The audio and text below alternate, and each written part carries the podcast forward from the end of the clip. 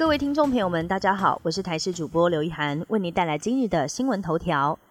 台农蛋品公司供应的巴西进口蛋误标效期下架，引发一连串的争议。外界质疑巴西蛋为何放四个月还能卖，而农业部先前宣称进口蛋有喷膜涂蜡处理，可以延长保存期限。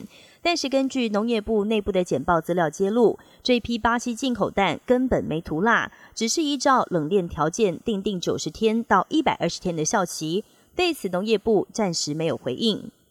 台湾体操好手唐家红今年二月传出左脚阿基里斯腱不慎断裂，开刀治疗。在经过复健之后重新归来。十八号，他在体操世界挑战赛法国巴黎站赛事当中，以十四点九五零拿下男子单杠金牌，也再度展现亚洲猫王的实力。三 C 产品和民众生活密不可分，有越来越多人求新求快，经常换新机或者是升级设备。现在就有业者推出笔电订阅方案，每个月支付一定金额的月费，就可以租用笔电。专家认为，这对于业者减少库存、活化资产是有正向的帮助。部分民众跃跃欲试，但还是有人认为没有月租的必要。美国陆战队有一架 F 三五 B 隐形战机，十七号在训练时发生事故，飞行员弹射安全逃生，但战机却不知去向。军方罕见向民众讨救兵，协寻这架花费高达四十三亿台币的先进战机。提醒有计划前往泰国的民众要特别留意了。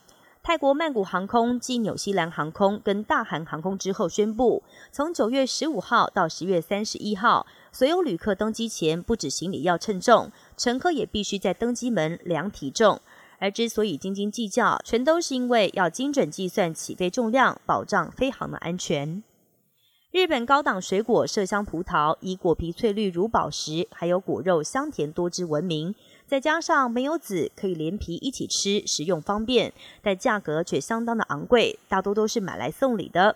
而往年一串要价一千五百日元到两千日元，相当于台币三百三十元到四百四十元，近来售价几乎减半。